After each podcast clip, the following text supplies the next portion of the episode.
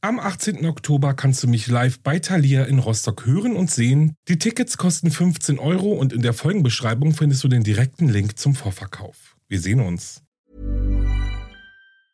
Hey, it's Ryan Reynolds and I'm here with Keith, co-star of my upcoming film If, only in theaters May 17th. Do you want to tell people the big news?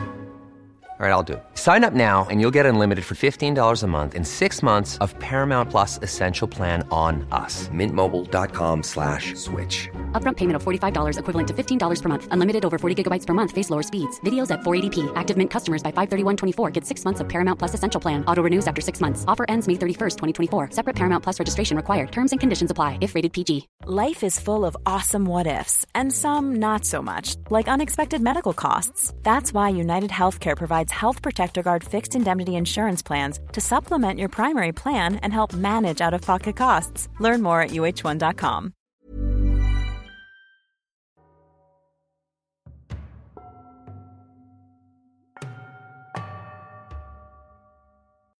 Hallo und herzlich willkommen zu Wahre Verbrechen. Ich bin Alex, das ist mein Podcast und ich freue mich, dass du wieder eingeschaltet hast. Ja, aber ich freue mich natürlich auch über dich, liebe Steffi. Hi, hallo und willkommen. Hallo, danke, dass ich da sein darf. Ja, sehr gerne. Ja, und falls du Steffi noch nicht kennst, sie ist der Host vom Podcast von Mord und Totschlag und heute meine Partnerin im Crime für dieses Weihnachtsspecial live und live aus Berlin.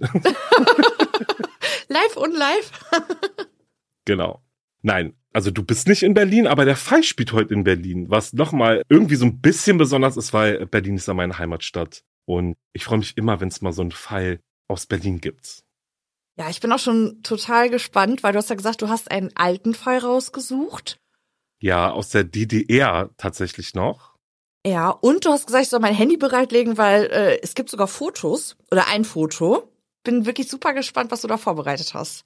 Ja, das kannst du auch sein. Gut, dass du es jetzt schon ansprichst im Intro, weil es, ja, ich finde super spannend und ich bin auch interessiert, was du, ja, zu sagen hast. Bevor wir jetzt aber gleich in den Fall starten, weil ich weiß, so Intros dürfen immer nicht zu lang sein. Wir wollen aber noch auf drei richtig, richtig coole Dinge hinweisen, stimmt? Ja.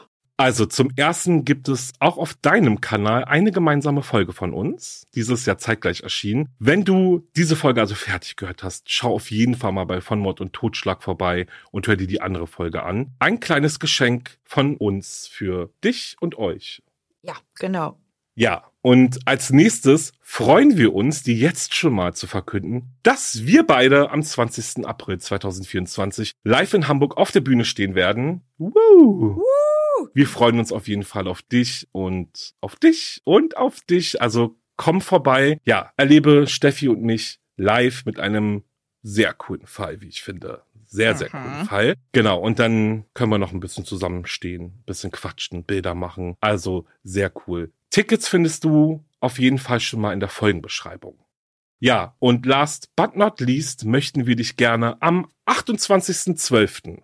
zu unserem Instagram Livestream einladen. Unser allererster Livestream, stimmt's, Steffi? Ja. Wir haben uns nämlich gedacht, das wäre ein richtig schöner Abschluss für dieses Jahr. Und ich habe ehrlich gesagt gar keine Ahnung von Livestreams oder gar keine Erfahrung. Ich habe aber total Bock darauf und voll Lust, mit euch zu interagieren, ja, und ein bisschen zu quatschen, Fragen zu beantworten. Und ich freue mich noch mehr, dass du dabei bist, Steffi. Dann muss ich da nicht alleine durch.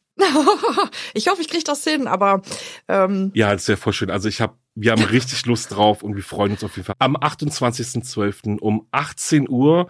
Weitere Infos folgen aber nochmal auf Instagram natürlich. Ich bin mir sicher, es wird ein toller Abend. Ich würde mich freuen, ja, den einen oder anderen zu sehen. Und jetzt gehen wir mal ganz schnell in die Folge rein. Oder hast du noch Ergänzungen? nein, ich möchte endlich starten. Ich bin so gespannt. Okay, sehr gut. Na dann geht's los mit dem Fall.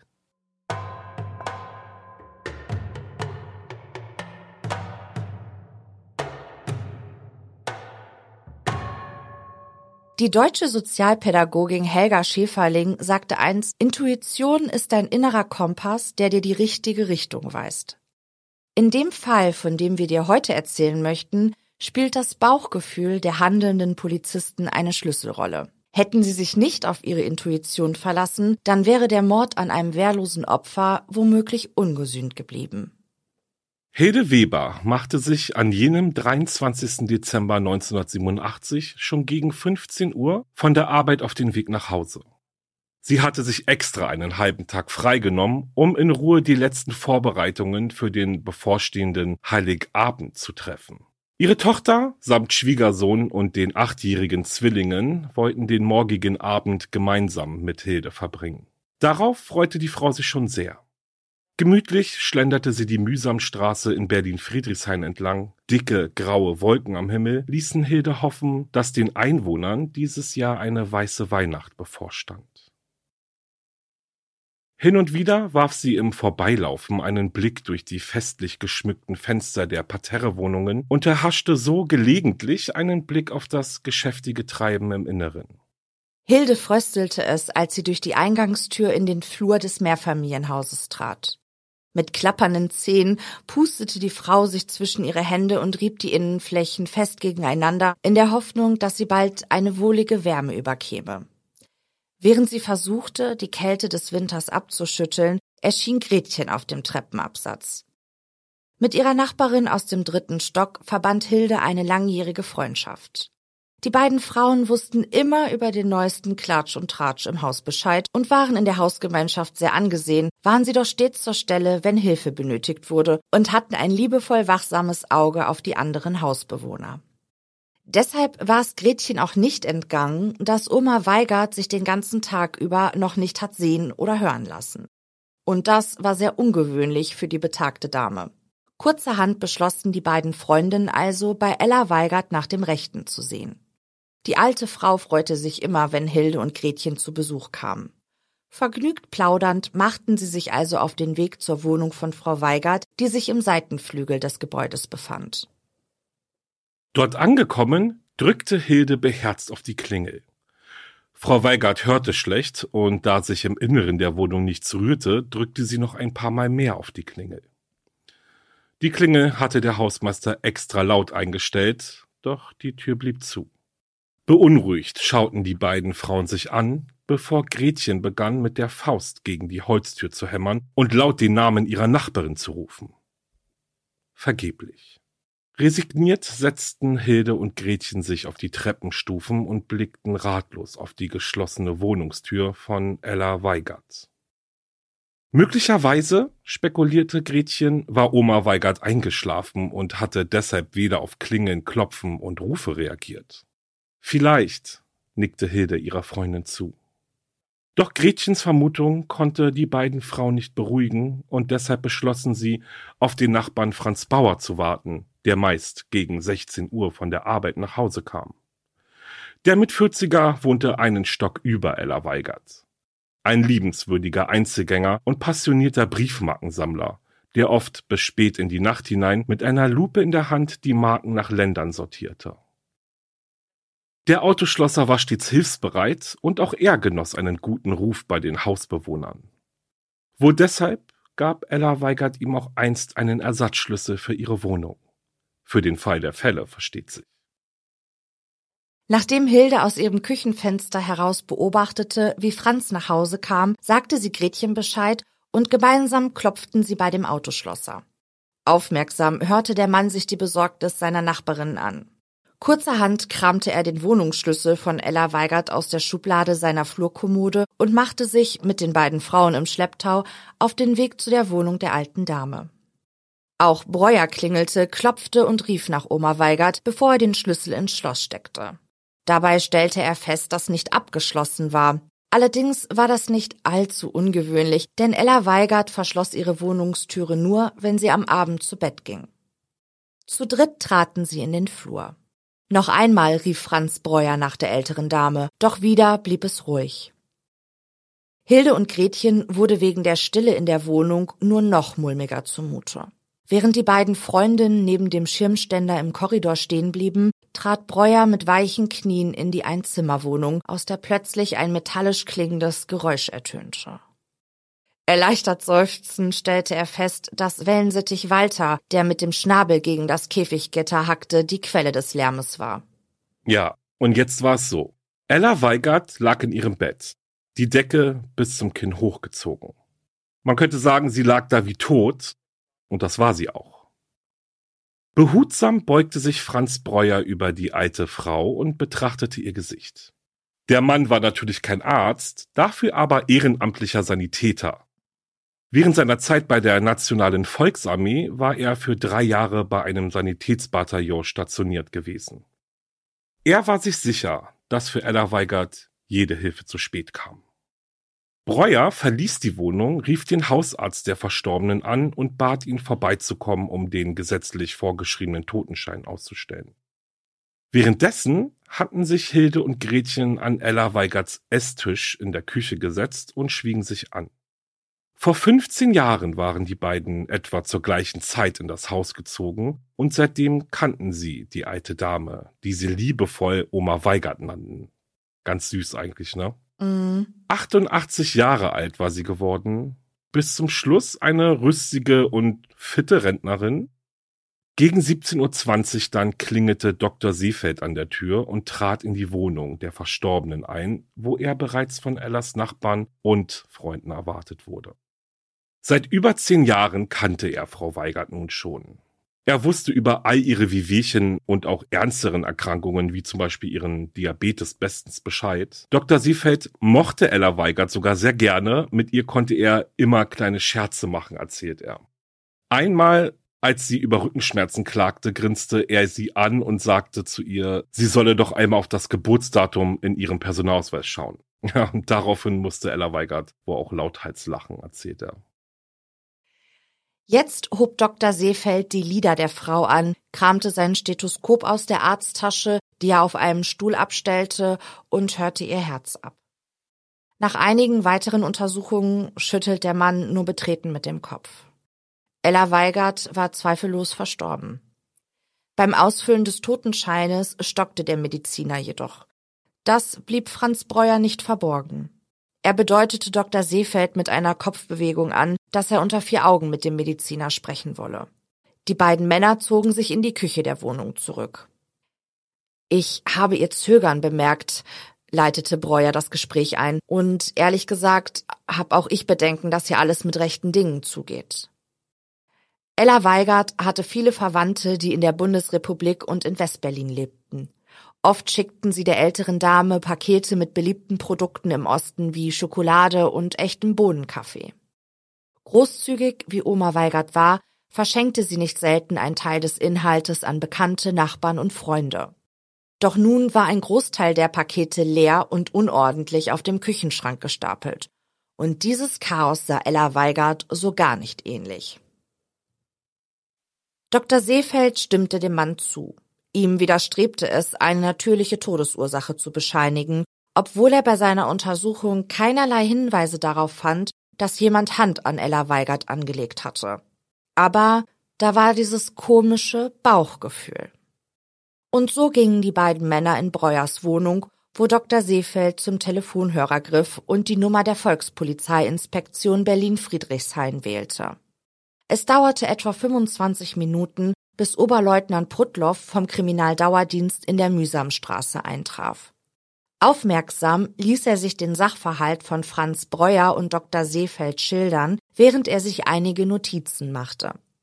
Prudloff war dafür bekannt, nichts zu überstürzen und Ruhe walten zu lassen. Manche glaubten, dass der Polizist ein Pedant war. Doch seine Genauigkeit und der damit einhergehende Erfolg bei seinen Ermittlungen sprachen für sich. Ja, und nachdem der Mediziner und der Nachbar ihre Schilderungen beendet und ihre Sorgen, dass ein Verbrechen geschehen sein könnte, geäußert hatten, betrat Oberleutnant Prudlow das Zimmer, in der die tote Ella Weigert lag.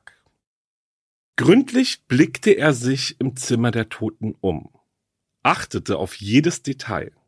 Ihm lag nichts ferner, als einen unbegründeten Mordverdacht zu äußern. Zumal die Todesursache ja noch nicht einmal feststand. Denn die könnte erst eine Obduktion klären. Doch um diese veranlassen zu können, musste die Begründung für solch eine Maßnahme schon hieb- und stichfest sein. Keine Spekulationen, immer bei den Fakten bleiben, lautet die Devise.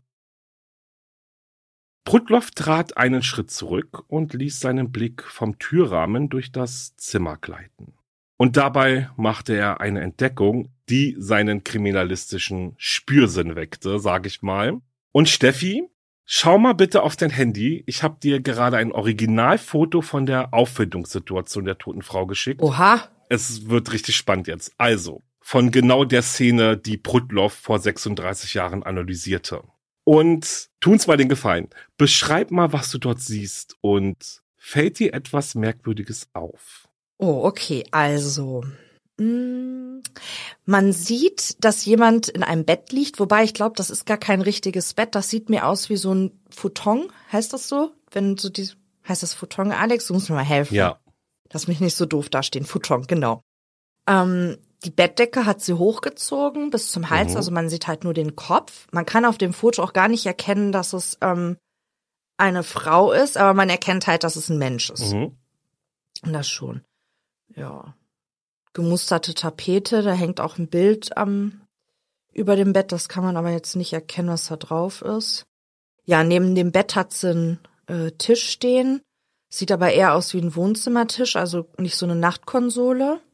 Ihre Brille liegt auf dem Tisch. Ja. Neben der Brille steht so ein kleines Kästchen, das kann ich aber jetzt nicht erkennen, was es sein könnte. Und vor, vor dem Bett stehen ihre Hausschuhe. Genau. Ja. Vor dem Bett liegt, nee, nee, das ist auf der Aufnahme. Nee, genau. Das, das, das sind so die Sachen, die ich jetzt sehe. Okay. Ich gebe dir mal einen Tipp, okay? Ja. Geh mal so ein bisschen Richtung oder guck dir mal noch mal so die Szene vor dem Bett an. Ob dir fällt dir da was auf, so wenn du so mal Ja. guckst, so wie liegen die Hausschuhe zum Beispiel da. Ja, die stehen halt ordentlich nebeneinander.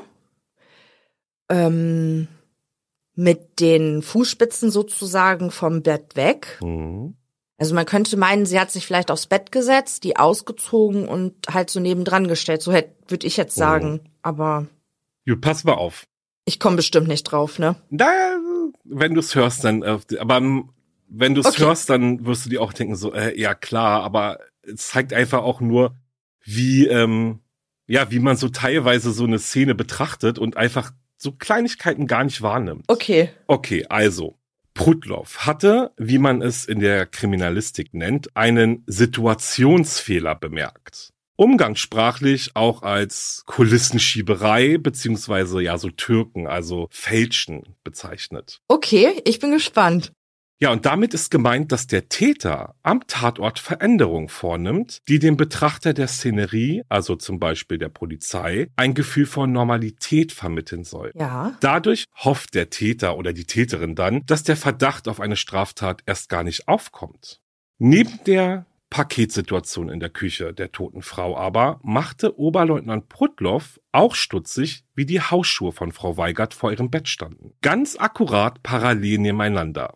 Und jetzt wird sie bestimmt auffallen, wenn du aufs Bild guckst. Ja. So, als hätte sich da jemand ganz besonders viel Mühe gegeben.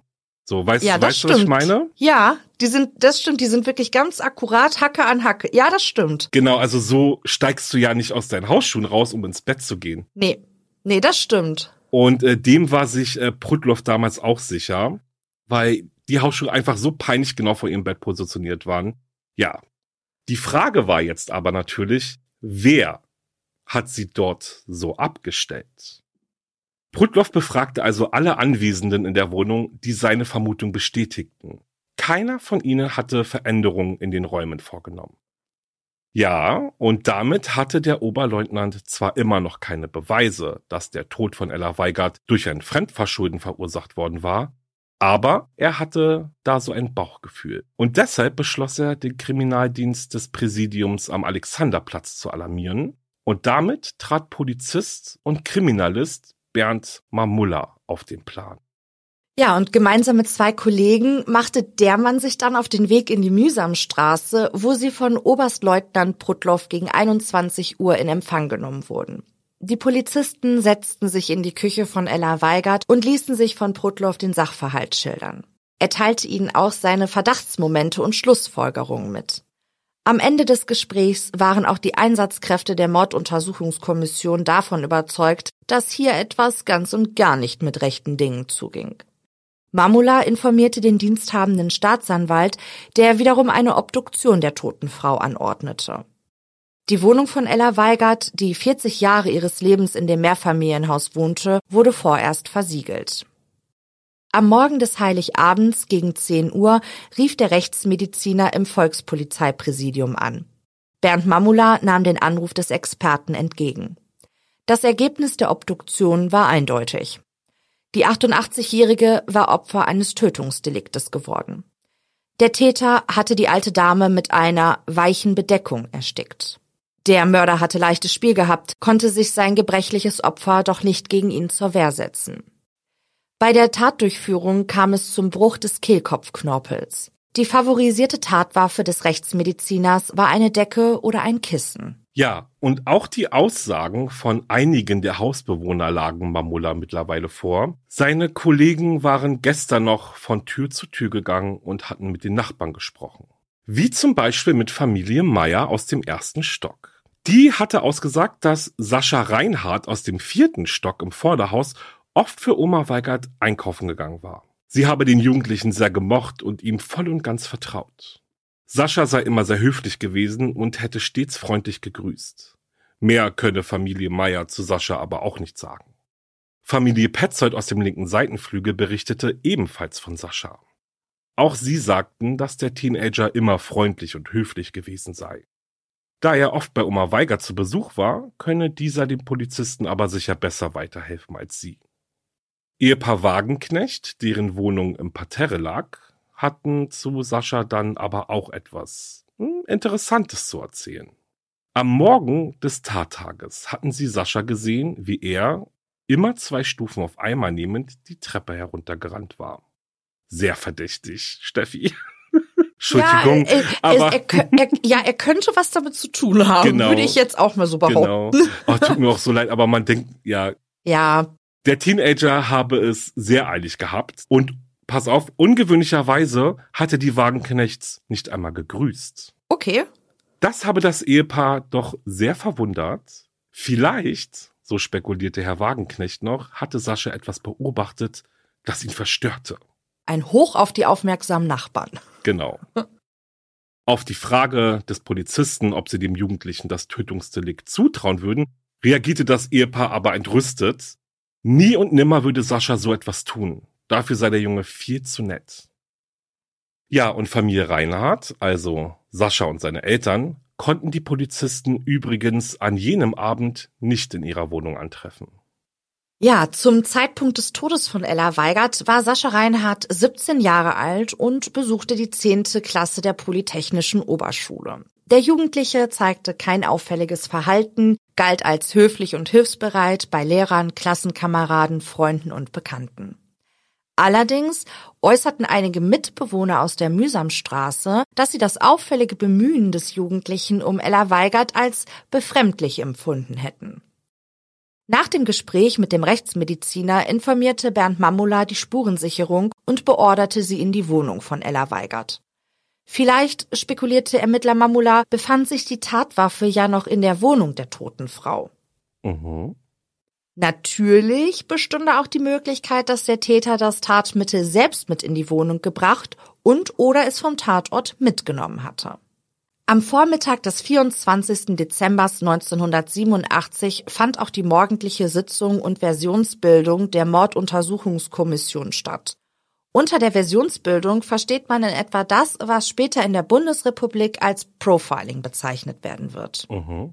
Im Anschluss machte sich Bernd Mamula auf den Weg zur Wohnung von Ella Weigert, in der die Spurensicherung bereits im vollem Gange war. Sollte es Resultate geben, wollte der Ermittler das so schnell wie möglich erfahren. Die Spurensicherung drehte die Wohnräume der toten Frau auf links. Sie suchten nach Fingerabdrücken in der Küche und auf den geöffneten Paketen und vor allem nach dem Tatwerkzeug. Und auf einem Sessel im Wohnzimmer von Ella Weigert wurden die Ermittler dann fündig. Hier fanden sie nämlich vier aufeinander gestapelte Kissen unterschiedlicher Größe. Und eines dieser Kissen hatte die volle Aufmerksamkeit der Spurensicherer geweckt. In der Mitte des Stoffes befand sich ein dunkler Fleck. Die Ermittler glaubten, dass es sich dabei um eine biologische Spur, also möglicherweise um Speichel handelte. Mittlerweile mussten die Mordermittler aber auch feststellen, dass Sascha Reinhardt noch immer nicht befragt werden konnte. In den frühen Morgenstunden des Tages hatte der Jugendliche die Wohnung, in der er mit seinen Eltern und seiner Schwester lebte, mit unbekanntem Ziel verlassen. Heißt nicht mal die Wagenknechts wussten, wo er hin wollte. Jetzt war der aber auch 17 Jahre alt. Ich habe jetzt mit 17 Jahren auch nicht immer gesagt, wo ich hingegangen bin. Nee, natürlich nicht. Ja. Daraufhin befragten die Ermittler die Hausbewohner und diesmal konkret nach dem Verhältnis zwischen Sascha und Oma Weigert. Mehrmals in der Woche sei der Jugendliche bei der älteren Dame gewesen. Sie habe großes Vertrauen zu dem Jungen gehabt, so ließ sie ihn zum Beispiel auch allein in ihrer Wohnung, wenn er die Wohnung putzte. Ella Weigert besuchte dann derweil eine Nachbarin oder gönnte sich eine heiße Tasse Kaffee in einem nahegelegenen Café. Nachdem Bernd Mamulla nochmals alle bekannten Umstände zusammengefasst hatte, veranlasste er eine sogenannte Fahndung vermisst Zuführung von Sascha Reinhardt. Und diese Fahndungsart in der DDR bedeutete, dass zwar kein konkreter Tatverdacht gegen den Gesuchten vorlag, beim Antreffen der Person diese aber unverzüglich der nächsten Dienststelle zugeführt werden muss, um den Sachverhalt zu klären. Mit seinem spurlosen Verschwinden am Morgen des heiligen Abends, also deswegen kam es der, den Ermittlern wahrscheinlich auch so seltsam vor. Ja, okay, gut, das stimmt natürlich. Genau. Hatte der Jugendliche sich in den Augen des Kriminalisten nämlich verdächtig gemacht, genau. Die Ermittler glaubten, dass der Teenager sich aus dem Staub machte, weil er Dreck am Stecken und bemerkt hatte, dass der Tod der 88-Jährigen größere Wellen schlug, als ihm lieb war. Doch damit täuschten sich die Kriminalermittler. Sascha hatte sich nicht aus dem Staub gemacht. Er war an jenem Morgen zu einem Kumpel gegangen, um ihm beizustehen, weil dieser Ärger mit seiner Freundin hatte. Gegen 14 Uhr schlenderte Sascha dann unbekümmert die Mühsamstraße entlang auf dem Weg zurück nach Hause. Franz Breuer beobachtete, wie der Jugendliche den Hauseingang betrat und informierte sofort die Polizei. Es dauerte nur wenige Minuten, bis eine Funkwagenbesatzung kam.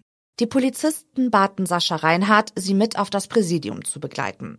Der Teenager war entrüstet, als er hörte, dass er im Verdacht stand, mit dem Tod von Ella Weigert etwas zu tun zu haben. Doch von dem Gezeter des Teenagers ließen sich die Polizisten nicht beeindrucken. Auf dem Präsidium angekommen, ließ Mamula den Verdächtigen in einen Vernehmungsraum bringen und sorgte dafür, dass der 17-Jährige erstmal eine halbe Stunde dort alleine saß. Die karge Einrichtung und die trostlos getünchten Wände sollte der Jugendliche erstmal in aller Ruhe auf sich wirken lassen. Der erfahrene Kriminalist wusste, warten tut immer gut, das lockert oft die Zunge. Zumindest besagt das eine alte Kriminalistenweisheit. Dann betrat Mamula gemeinsam mit zwei Kollegen den Raum. Einer der Männer drückte den Aufnahmeknopf auf dem Tonbandgerät, bevor sein Kollege mit der Befragung begann. Zunächst fragte er die Personalien des Jugendlichen ab. Der Teenager sprach so leise, dass er mehrmals aufgefordert werden musste, nicht so zu flüstern. Auffällig war, dass der 17-Jährige es nur wenige Sekunden schaffte, Blickkontakt mit einem der Polizisten zu halten, bevor er den Blick wieder auf den Boden richtete. Der Vernehmer stellte Sascha Reinhardt eine Reihe von Fragen. Wie war seine Beziehung zu der getöteten Ella Weigert gewesen? Warum hatte er der alten Dame immer geholfen? War es ein Akt der Nächstenliebe oder hat er sich Geld als Gegenleistung versprochen?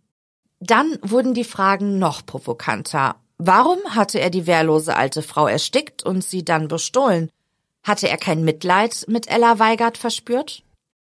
Wegen seiner Reaktion und seines Verhaltens während der unangenehmen Fragen waren sich die Kriminalisten zu 90 Prozent sicher, dass vor ihnen der gesuchte Täter saß und dass dieser schon bald ein Geständnis ablegen würde.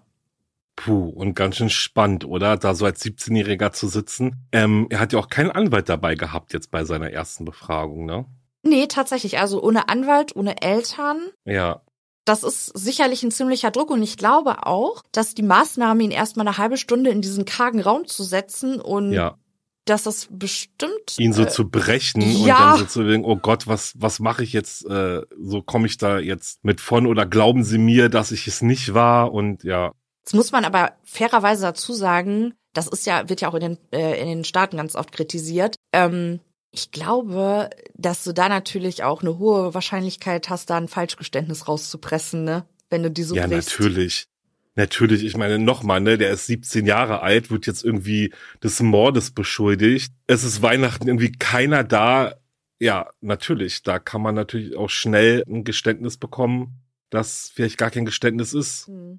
Na, dann wollen wir mal sehen, ob die Ermittler rund um Bernd Mamulla tatsächlich ihren Mörder vor sich sitzen hatten.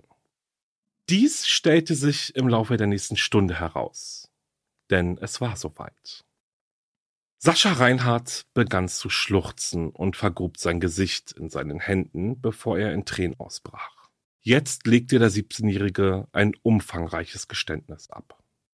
Er sagte, dass er geglaubt habe, dass der Mord niemals ans Licht kommen würde. Die Tat war doch so vonstatten gegangen, dass keine Spuren einer äußerlichen Gewalteinwirkung sichtbar gewesen waren. Nicht mal Blut sei geflossen, erzählt er.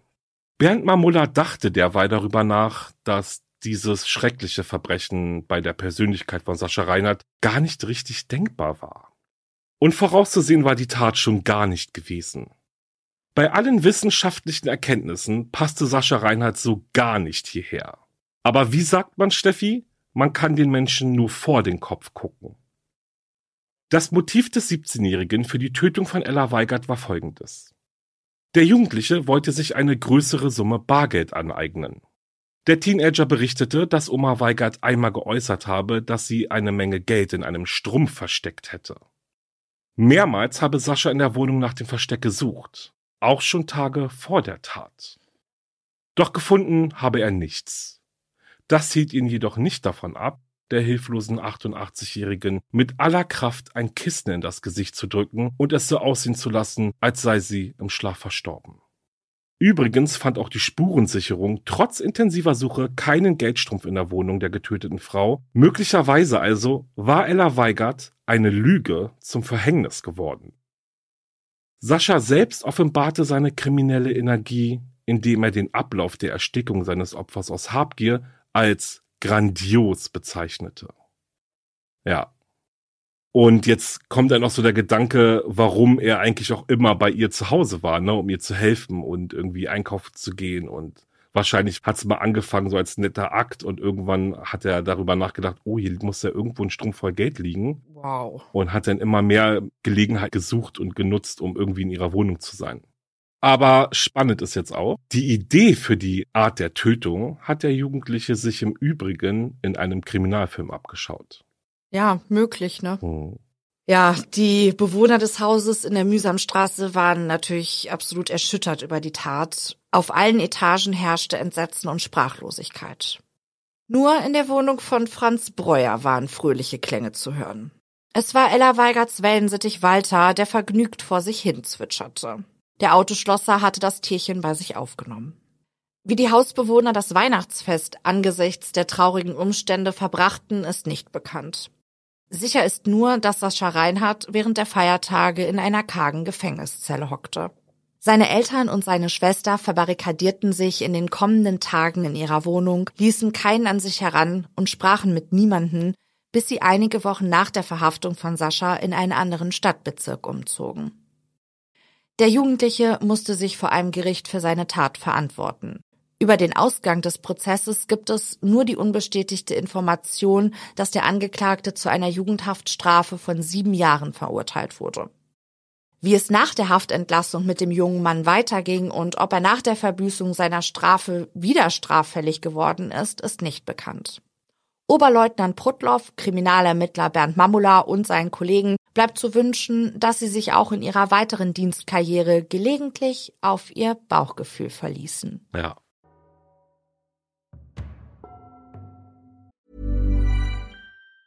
Hey, it's Ryan Reynolds and I'm here with Keith, co-star of my upcoming film If, only in theaters May 17th. Do you want to tell people the big news?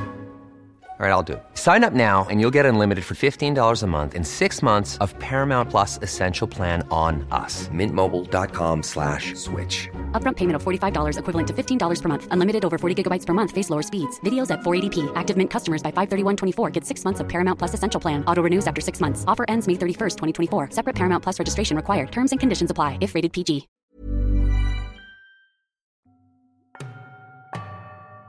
Und das war's auch schon mit dem Fall.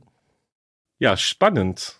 Ja, und unbekannt. Ein Unbe du hast einen unbekannten Fall rausgesucht. Also, also für mich unbekannt. Ja, und, äh, und vor allem spielt er in Berlin, also in meiner Heimatstadt. Ein Heimspiel für Alex. Genau, genau. Und den Bezirk kenne ich natürlich auch. Und äh, Ich bin natürlich nicht in der DDR groß geworden. Die Mauer ist ja gefallen kurz nach meiner Geburt, aber ich finde es auch immer super spannend, dann auch noch mal in die DDR so reinzugucken. Ne? Also ich meine, ja. klar, man weiß schon viel, man weiß auch viel über das System, das stattgefunden hat und die Macht, die dort ausgeübt wurde. Ja, aber Kriminalfälle aus der DDR äh, mal zu behandeln, ja, finde ich auch super spannend und interessant. Ja, vor allen Dingen, weil die halt unbekannt sind, meistenteils. Da musst ja. du halt in, in, in alten Büchern graben, dann findest du dann was. Das ist schon. Ja, das stimmt mag schon. Ich ne? gerne. Das stimmt schon. Also ich meine auch schon alleine so ähm, die Tatsache, dass es nur unbestätigte Informationen eigentlich gibt, ja, welche Haftstrafe ähm, Sascha jetzt bekommen hat. Ne? Also es gibt, ja. es, es gibt zwar so ein bisschen was, aber man muss schon echt kramen, das stimmt ja. schon. Also ja, und Sascha, 17 Jahre alt, hat seine Nachbarin aus Habgier ermordet. Ich meine, wie, man weiß ja leider jetzt auch nicht oder es, ich habe es auch nicht rausbekommen, was er eigentlich mit dem Geld anstellen wollte. Also vielleicht wollte er ja auch fliehen. Ich meine, man weiß es ja nicht. Ne? Was, nee, was will man jetzt nicht. mit einer Summe Geld? Wofür hat er jetzt gespart? Wäre jetzt vielleicht auch nochmal interessant, einfach nur so als Nebeninformation gewesen.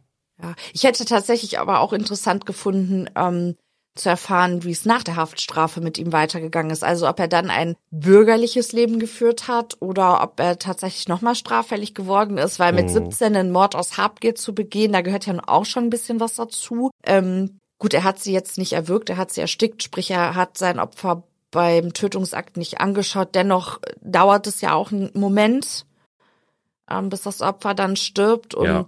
das ist ja schon so eine Portion äh, Skrupellosigkeit auch mit bei. Ja, aber gut, ähm, ich glaube, du hast gesagt, die, ähm, die, die Namen waren geändert. Ne? Mhm. Man hatte halt zwar den Tatablauf, das hast du alles rausgekriegt und hast ja auch ein Foto gehabt, aber dadurch, dass die Namen eben geändert waren, konnte man jetzt auch nicht nachvollziehen, was aus ihm geworden ist. Ne? Ja, ich meine, vor allem gerade so bei deutschen Fällen oder bei so jungen Leuten, da ist ja. es auch immer eigentlich wichtig, die Namen dann zu ändern. Ja, also ich habe auch so anfangs gedacht, also so zu Beginn des Falls, hm, naja, ist es wirklich so einfach? So alle fangen plötzlich an, von dem Jungen zu reden, der bei Frau Weigert immer ist und aber total nett ist und ihr hilft und irgendwie für sie einkaufen war und putzen war. Und ja, dass er dann das Geständnis abgelegt hat, unter den Umständen, die wir ja eben auch schon gesprochen haben, war irgendwie für mich auch so ein bisschen überraschend, muss ich ganz ehrlich sein. Ja, aber als dann wirklich dieser Satz kam, so, ne, dass er so, also wie stolz er dann irgendwie auch auf die Tat war, wie er sie so durchgeführt ja. hat. Boah, das hat dann echt nochmal, also ich kann richtig diesen Moment verstehen, wo man da sitzt und sich so denkt, boah, krass. Hätte ich nicht erwartet. Und dass das jetzt so rauskommt, dass du so dahinter stehst, ist schon echt beunruhigend und erschreckend. Ey, mir wäre die Kinnlade ja, runtergefallen. Ja. Wenn da so ein 17-jähriger Bengel vor dir sitzt und darüber redet, wie grandios er seine Nachbarin ermordet ja. hat. Grandios hat er gesagt, ne? Ja, genau, grandios. Und ne, den Mord habe ich dir erzählt oder uns ein Jahr erzählt, dass er ja dieses Vorgehen ja in einem Film gesehen hat. Und ich weiß nicht, ich kann mir schon vorstellen, ne? Also hat sich für ihn in seinen Gedanken wahrscheinlich wirklich ziemlich einfach irgendwie angefühlt. So hingehen, so sie ersticken, wahrscheinlich ja. werden alle denken, sie ist eingeschlafen. Und ganz ehrlich muss ich auch sagen, wenn Oberleutnant Prudloff jetzt nicht so analytisch an diese ganze Sache rangegangen wäre, ich sage mal, es wäre es wäre ja so einfach wirklich gewesen zu sagen, sie war 88, ist eingeschlafen, ne? Ja. Also ja. und wir haben es ja auch, oder du hast es ja auch gesehen, wo du dir das Foto angeguckt hast. Jetzt wurdest du darauf hingewiesen, guck dir mal die Szene genauer an, so, aber nur ganz normal, ursprünglich hätte man wahrscheinlich gedacht, ja gut, sie ist schlafen gegangen. Man hätte gar nicht so auf diese ganzen Einzelheiten unbedingt geachtet. Ja. Aber gut, Puttdorf ist ja nun auch Kriminalbeamter und äh, darauf geschult, zum Glück, ja. Ja, war auf jeden Fall ein sehr spannender Fall. Danke, dass ich als Gast dabei sein durfte. Ich freue mich sehr, dass du dabei warst, dass wir in meiner Heimatstadt waren. Und ähm, genau, wenn du mal in Berlin bist, werde ich dir auf jeden Fall Friedrichshain zeigen, oh weil oh ja. ähm, da ist ja einiges passiert. Liebe Steffi, vielen, vielen Dank. Und wir weisen hier an dieser Stelle jetzt nochmal darauf hin, dass es auch eine gemeinsame Folge auf deinem Kanal von Mord und Totschlag gibt. Dort haben wir heute zeitgleich auch eine Folge veröffentlicht. Das heißt, wenn ihr nicht genug von uns bekommt, dann äh, hört auf jeden Fall bei Steffi von Mord und Totschlag rein. Lohnt sich und wir freuen uns auf jeden Fall drüber. Oder? Ja, Dann habt eine schöne Weihnachtszeit. Genau, wir wünschen euch eine ganz, ganz tolle Weihnachtszeit. Habt ein ganz tolles Fest und genießt die Zeit mit Freunden, Familie, alleine, so wie ihr es möchtet und so wie ihr euch wohlfühlt. Bleibt sicher. Ciao. Tschüss.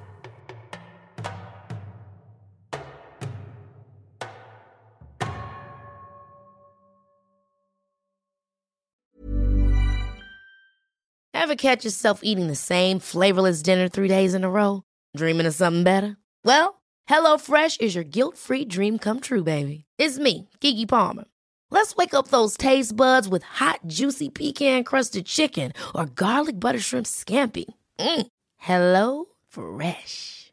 Stop dreaming of all the delicious possibilities and dig in at HelloFresh.com. Let's get this dinner party started.